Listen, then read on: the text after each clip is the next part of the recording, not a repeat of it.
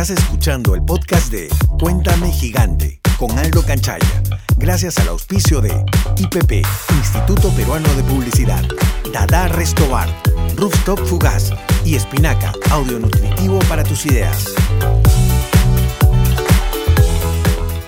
Hola, esto es Cuéntame Gigante. Estamos hoy con el campeón mundial por tres años consecutivos de artes marciales tradicionales. Un lujo, la verdad. Bienvenido, Lleno. Muchas gracias, Aldo. ¿Qué tal? ¿Cómo estás? Y eres peruano todavía, imagínate. Eh, es increíble lo que has logrado y mira, estamos llenos de reconocimientos. Es más, hay algunas que no has podido traer sí, también. Hay, hay varias que no he podido traer. Es más, eh, no todas son del mundial. Estas son prácticamente mi, mi carrera, ¿no? O sea, por las artes marciales que he pasado y todo, están las medallas. Hay algunas que mi mamá yo le decía, mamá, dame. No, hijo, es mi medalla que me regalaste. No, ya, ya, ya voy corriendo, me traigo las cosas, ¿no? Y unas copas también que se han quedado, eh, porque ya eran bastante grandes también. Increíble, está lleno de reconocimientos eh, y vamos a llegar a este punto, pero quisiera iniciar eh, la entrevista preguntándote cómo comenzó todo. Bueno, el cómo comenzó es, es toda una aventura. Es, yo diría que si, si uno lo escucha sin saber que yo se lo estoy contando, piensa que es hasta de película, porque en verdad es la típica del chico que cuando empieza eh, no tiene ese talento natural para las cosas, pero lo crea a base de esfuerzo, ¿no? Como dice, los que somos bien peruanos sabemos salir de abajo.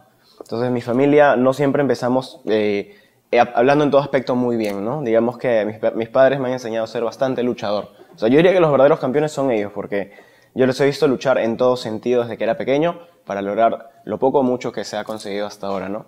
Todo empieza cuando estoy antes de más o menos por la de kindergarten, que mis papás deciden meterme en una escuela de judo, el primer arte marcial que practico.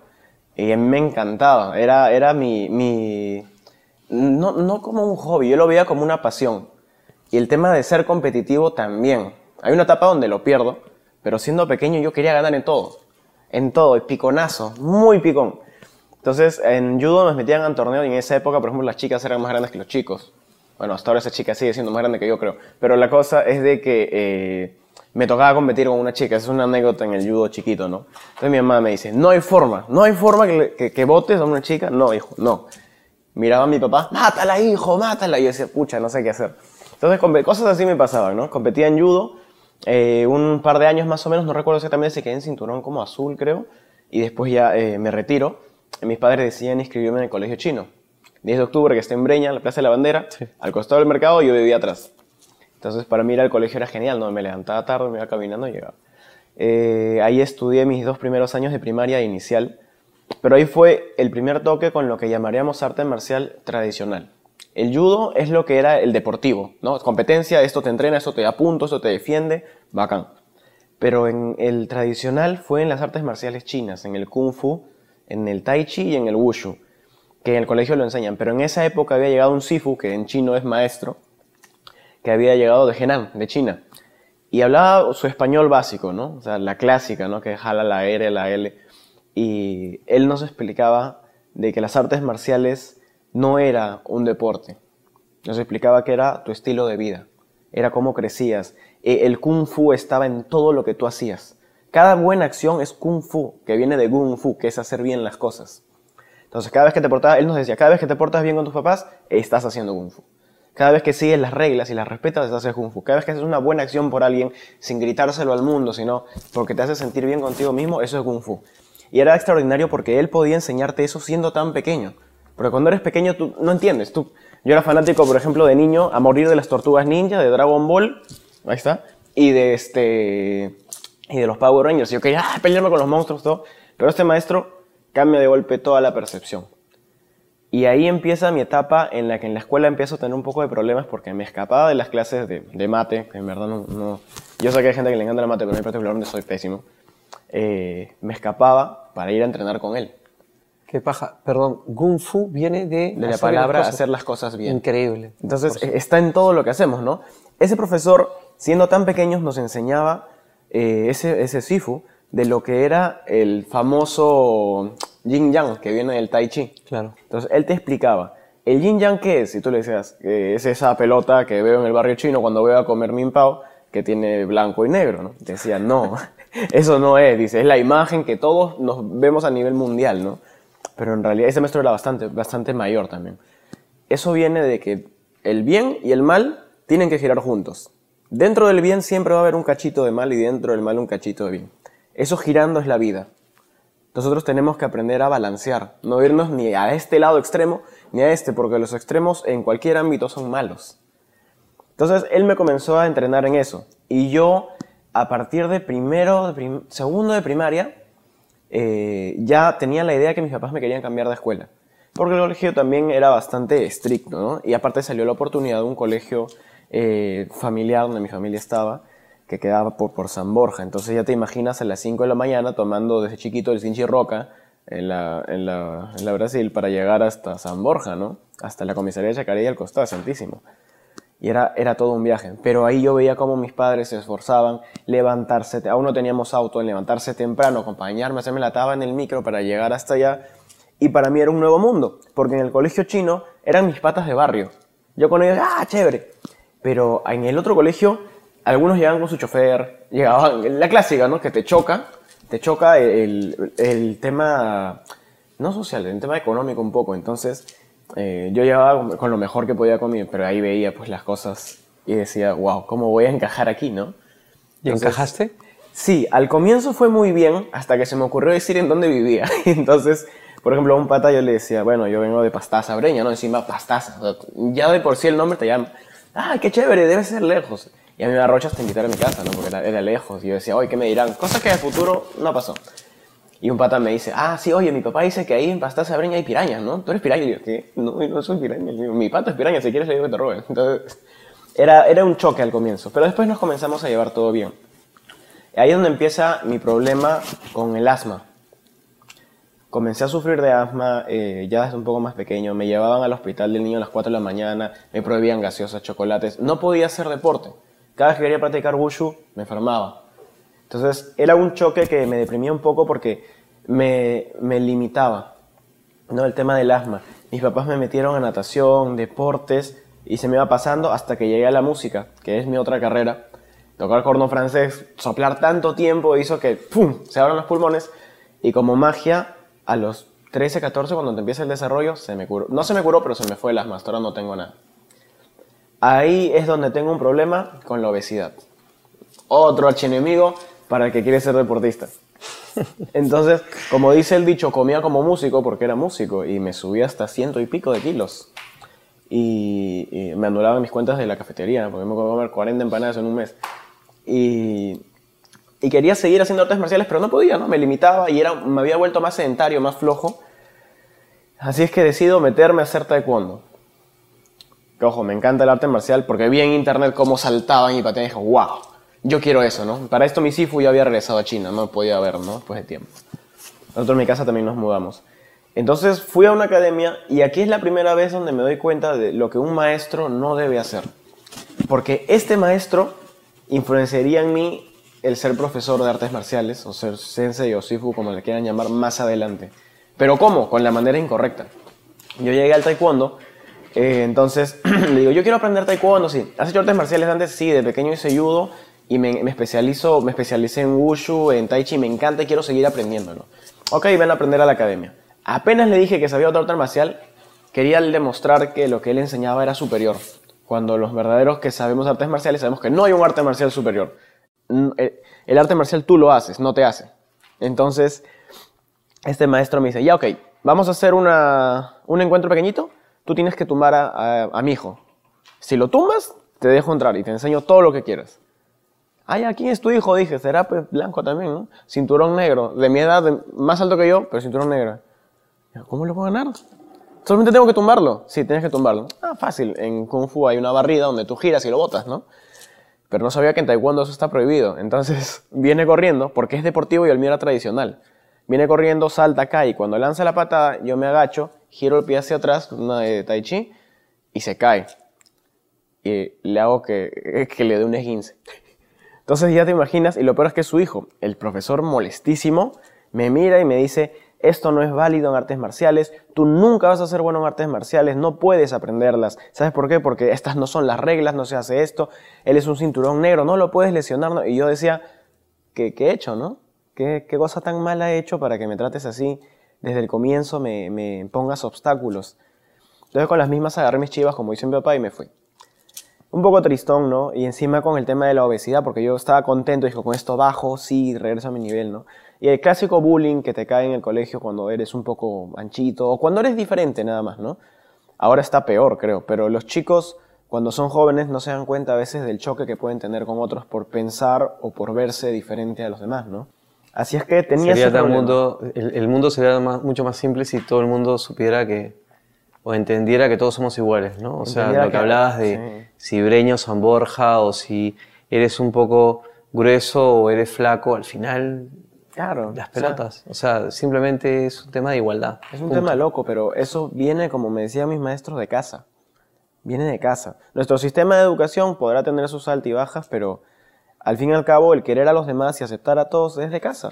¿Y cómo entraste? O sea, ¿cómo ya eh, ¿Se lograste entrar? Sí. Ah, el cambio. Bueno, pasa todo esto que te cuento que parece de, de película y entra mi etapa de secundaria, la etapa rebelde. Yo rebelde de no sé qué, porque mis papás siempre me han, me han apoyado en todo, pero dije, ya basta. Tengo a 120 personas molestándome todos los días. No aguanto más. Agarré y me metí a hacer, ya ni me acuerdo qué tantas cosas. Me metí a aprender boxeo, me, prendí, me metí a aprender Muay Thai. Pero, o sea, siguiendo la mala ruta, la ruta oscura de Vamos las a artes reventar marciales. a- al Vamos a reventar a los Claro. 140. Mi cabeza decía eso, estaba pésimo, y mi maestro, mi Sifu, actualmente tiene 92 años, y está en China ahorita. O sea, si lo quiero ver tengo que irme hasta allá. Pero en esa época él regresaba un año después de lo que te voy a contar. Eh, me voy y me empiezo a aprender boxeo. Ojo, no quiere decir que estas artes y estos estilos de defensa sean malos, sino depende de quién los usa, ¿no? Y para qué. Aprendí lucha grecorromana, aprendí boxeo, aprendí muay thai, aprendí kickboxing, apre- aprendí las artes marciales que son más tiradas un poco para lo ofensivo. ¿Y qué pasó? O sea, ¿quién fue el primero que cayó cuando Y eso es lo, eso es lo- aplicaste? eso es lo peor, porque dije, ok, ya estoy aprendiendo todo esto, ya hasta Krav Maga, y lo voy a complementar con qué? Me metí a hacer CrossFit, me metí a practicar alterofilia, levantamiento olímpico, yo lo practico de manera amateur, me metí al gimnasio, o sea, todo deporte, yo salía de, de- de mis clases del colegio a las 3 y media y me iba al conservatorio de música a estudiar como hasta las 6 y de ahí me metí a entrenar.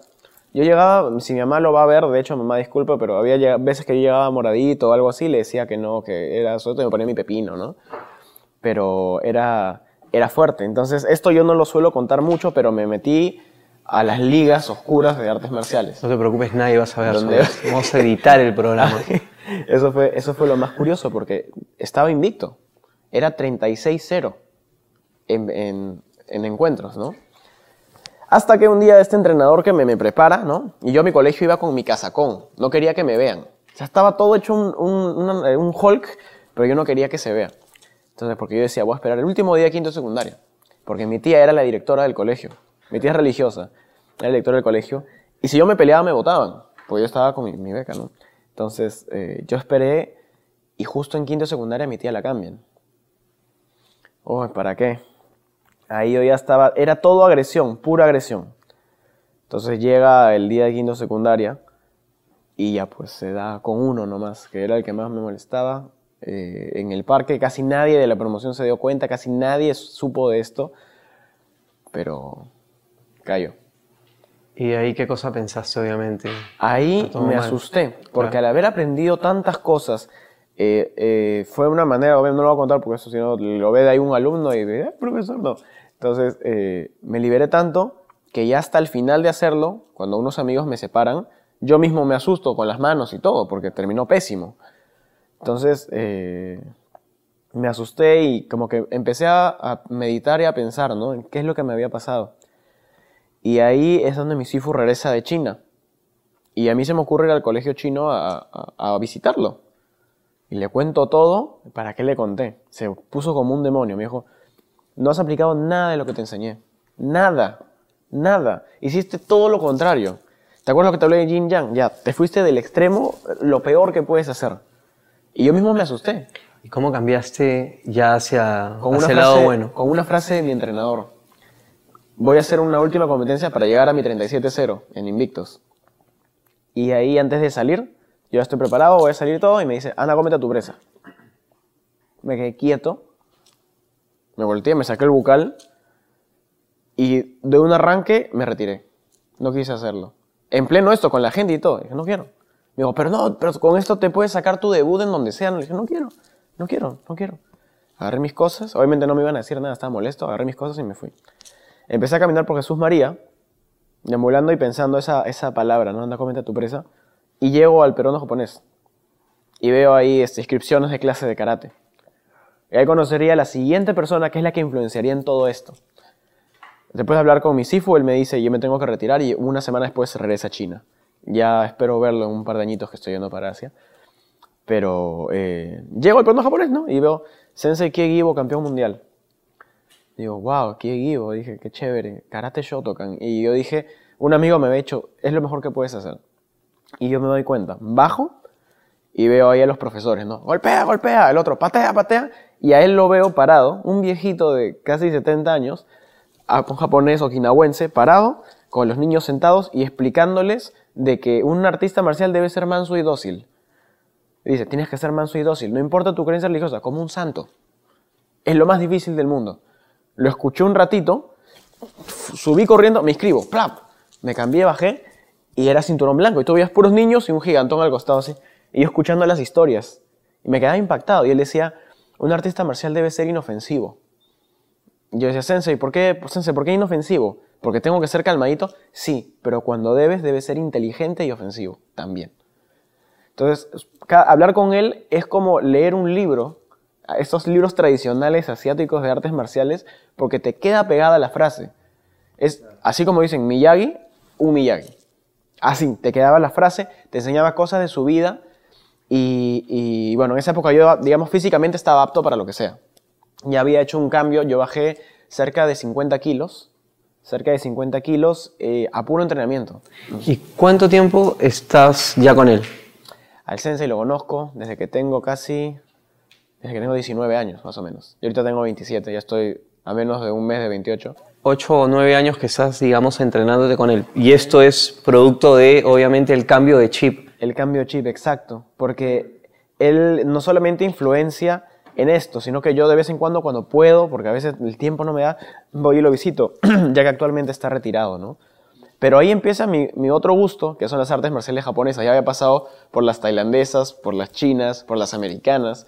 Ahora era por las, las japonesas, el aikido, el karate, los dos estilos diferentes de karate. Eh, Shotokan es el que todavía me falta graduarme en mi Kurobi, que es justo este año. Eh, el aikido, el kendo, lucha con, con sable, el iaido. Todo esto me, encantaba. El judo, que lo volví a retomar después de tiempo, me encantaba.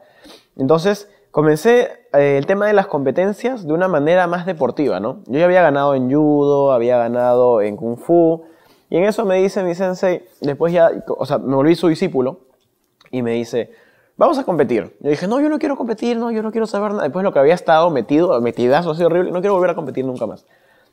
Vamos a competir, vamos a competir. Primera vez que compito, yo no sabía qué hacer. Toda la gente en el estadio, ahí por el, en el colegio que está por, el, por Polvos Rosados, no recuerdo el nombre, eh, toda la gente ahí mirando con sus pancartas de sus doyos, sus escuelas, ¿no? Y yo fui con él, nadie más. Era la historia de Karate Kid. Y yo era cinturón celeste.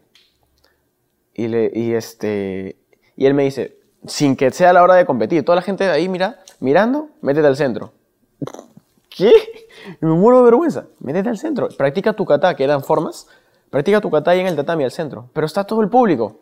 Si no lo haces ahora, a la hora de competir lo vas a hacer mal. ¿Seguro, Sensei? Sí.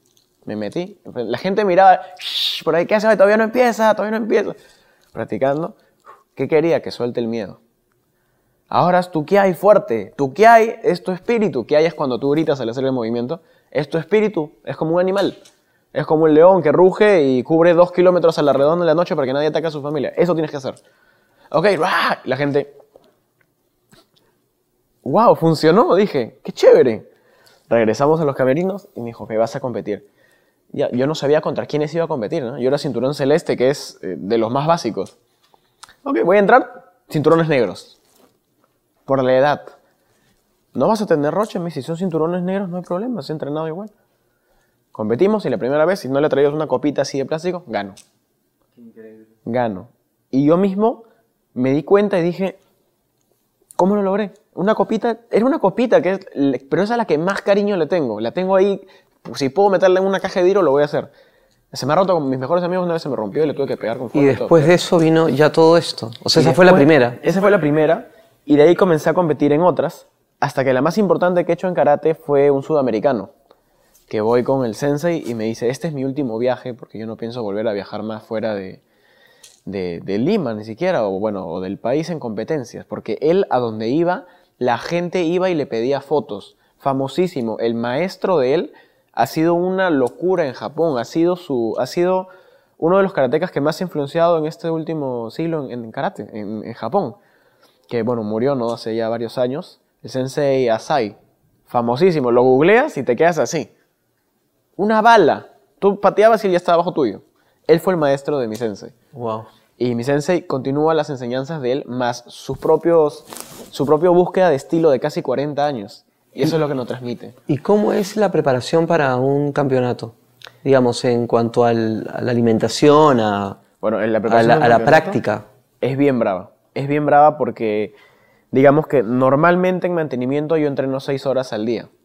O sea, casi toda mi mañana estoy entrenando. Eh, yo el entrenamiento se complementa en dojo, que es donde tú practicas las técnicas. En mi casa, donde yo tengo ya, mi papá felizmente es carpintero, tengo mis cosas ahí armaditas, tengo el saco, todas las cosas donde se practican los estilos. Practicas seis horas diarias. Seis horas antes de diarias. los campeonatos. Eh, no, normalmente en mantenimiento. Ah, Antes ok. de los campeonatos es más todavía. Es una hora de lo que viene a ser técnica, una hora de lo que es desplazamiento, dos horas de CrossFit y dos horas en el gimnasio en donde hago el acondicionamiento, tengo mis entrenadores, mi- los que están siempre ahí atrás mío y, nutrición, y dos nutricionistas. Entonces ellos te preparan todas esas seis horas y lo más difícil no es entrenar, eh, ni la dieta. Lo más difícil es que, por ejemplo, si tienes tu pareja, te quedas dormido en todo momento. O sea, vas a ver una película con ella, mi novia siempre lo ha sufrido, estamos en el cine y estoy en temporada seco. Te levantas, ah, sí, chévere la película, sí, qué paja, sí, te quedas dormido. No tienes energía para nada. Claro. De, la- de los dolores no puedes caminar, todo, ¿no? ¿Cuánto tiempo antes tienes que este tipo de preparación? Generalmente cuando se viene una competencia a nivel mundial o, bueno, una internacional en sí, eh, debes estar haciéndolo como tres meses antes. Ah, es un... Es bastante tiempo, Bastante. ¿no? Eh, cuando es de campeonato son de 7 a 8 horas de entrenamiento. Cuando es de mantenimiento son 6. ¿Por qué? Normalmente son 4 de interdiaria para la gente normal que yo veo. ¿Pero por qué? Porque mi genética no, es no me ayuda a mí. Digamos que yo hablo de artistas marciales, uno se imagina Bruce Lee, uno se imagina a Jackie Chan, uno se imagina Jet Li y ve gente delgada, súper, súper eh, aerodinámica y alta que es velocidad pura o pequeña, ultra velocidad.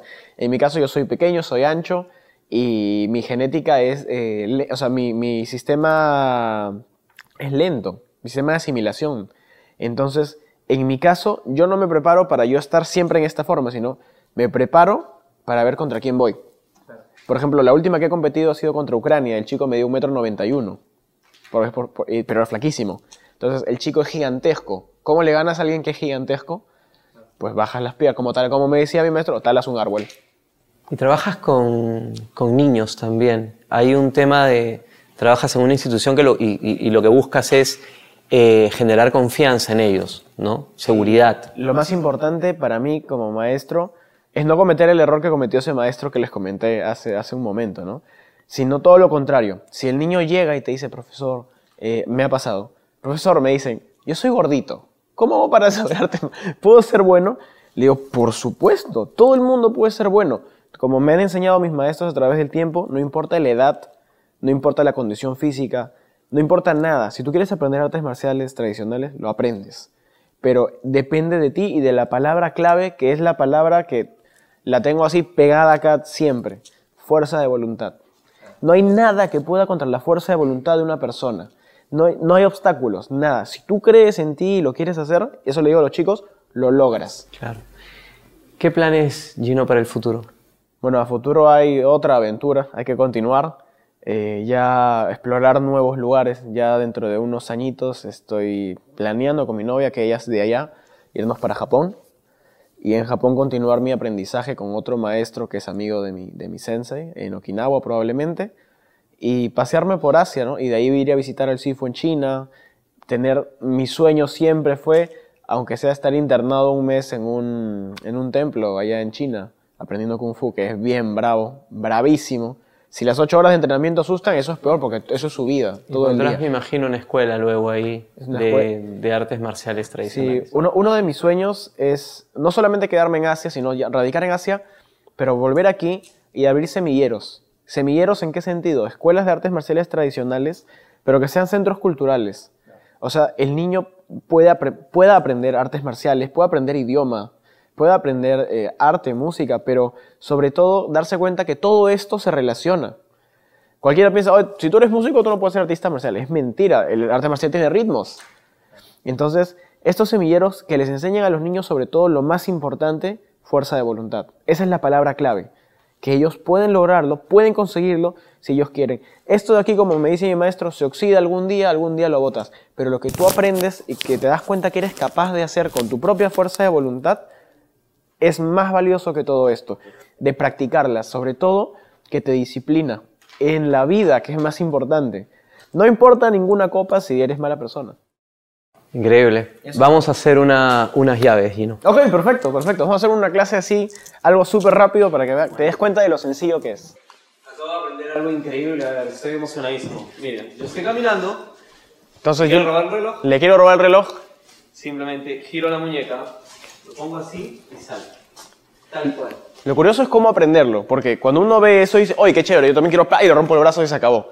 La cosa es saber que en artes marciales tradicionales la técnica es lo primero que se enseña. Entonces, por ejemplo, mira, pegamos un codo aquí, ¿Ya? el codo izquierdo o derecho aquí, estiro la mano hacia abierta, giro hacia afuera despacio y empujo haciendo una posición así. Entonces tú le enseñas eso a un chico y lo primero que te dices, profesor, yo veo a los abuelitos que hacen tai chi en el parque, pero la técnica a velocidad es justo lo que hemos practicado. Que yo te quiero robar el reloj, giras despacio, agarras y empujas. Algo tan sencillo como girar la muñeca. En las artes marciales tradicionales es aprender a usar el cuerpo. Para eso no has necesitado usar músculo. Para esto solamente necesitas saber cómo funcionan tus articulaciones, cómo funciona el cuerpo del otro y cómo con un empujón se puede doblar. Es igual que el empujón clásico. Uno ve en televisión, por ejemplo, eh, o ve en YouTube Bruce Lee y el golpe de las dos pulgadas, ¿no? Que en verdad hace eso y es de loco, sale volando. Y eso tiene también su propio estilo, que es apuntar al centro de gravedad de la persona. Por ejemplo, mira Aldo. Yo me voy a parar en una posición fuerte, ¿ok? Tú vas a empujar aquí y vas a intentar que me vaya para atrás. Perfecto, difícil. Ahora me das con la otra mano e intentas que me vaya para atrás. Pero ahora mira, el centro de gravedad se ubica en esta línea. Empuja aquí. Claro. ¿Cuál es el secreto? Saber cómo funciona el cuerpo y saber cómo canalizar la gravedad más tu fuerza. Es pura física. Claro. Yo dije que era pésimo en números, pero esto sí me encanta. Entonces, por ejemplo, tú párate lo más fuerte que puedas. ¿Ya? Yo empujo aquí, no te voto. Empujo aquí, no te voto. Pero si yo con dos dedos toco aquí y voy adelante, Claro. se va la persona para atrás. Ahora, eso también tiene su secreto. Este estilo de pararse, que también se utiliza en varias artes marciales, es una rodilla adelante. Si tú ves de arriba abajo, que tu rodilla llega hasta la punta del pie nada más y está estirada. Si yo ahí te intento empujar, no te caes. No se puede. ¿Por qué? Porque eso es tu punto de balance, ese es tu equilibrio. El balance y la velocidad es lo más importante en las artes marciales. No es la fuerza, no, como digo, no es el tamaño, no es nada. Simplemente es saber el centro de gravedad. ¿no? El otro movimiento que podemos aprender es el siguiente. ¿Cómo yo esquivo a alguien que me lanza un puño? Sencillísimo. Tú puedes sacar, es más, hasta nos podemos salir de la escena porque giro y sale volando. Intenta hacer eh, de manera lenta que vas a mandar un puño hacia adelante apuntando a mi cara. Uno, dos, tres. Claro. Y yo al jalar la muñeca, eso te dispara hacia la pared. Porque en la muñeca se encuentran varios puntos de presión que se trabajan en la acupuntura, en el reiki. Pero si tú sabes cuál es, puedes sacar a una persona hacia adelante. Mira, pon tu muñeca así. Ahí, no te, no te voy a sacar, ¿ah? no te preocupes. Si yo tiro presionando el nervio hacia abajo, Claro. te jala. Te jala. Y no, no estoy haciendo fuerza, simplemente estoy haciendo este movimiento. Claro. El secreto es, apunta con esta mano a la vena que está aquí. A la altura de esa vena. Y esta en la bolita de la muñeca. Ahí. Ah, Ahora, claro. jala hacia abajo despacio. Claro. ¿Ya ves? Cualquier persona, no importa que sea un gigante, tú haces eso y se va uy, de cabeza al piso. Si tú terminas de hacer esto nada más, se va hacia el piso. Así de sencillo. Increíble. Gracias Gino por estar con nosotros. Hemos tenido a un campeón mundial en el programa. Muchísimas Que gracias. te vaya bien Gino, eres una persona increíble, maravillosa, espectacular. Ay, Éxitos muchísimas gracias. para ti. Muchas gracias para bien, todos. cuídate. Que les vaya muy bien. Chévere. Gracias. Gracias. Eso fue todo en el programa. Gracias.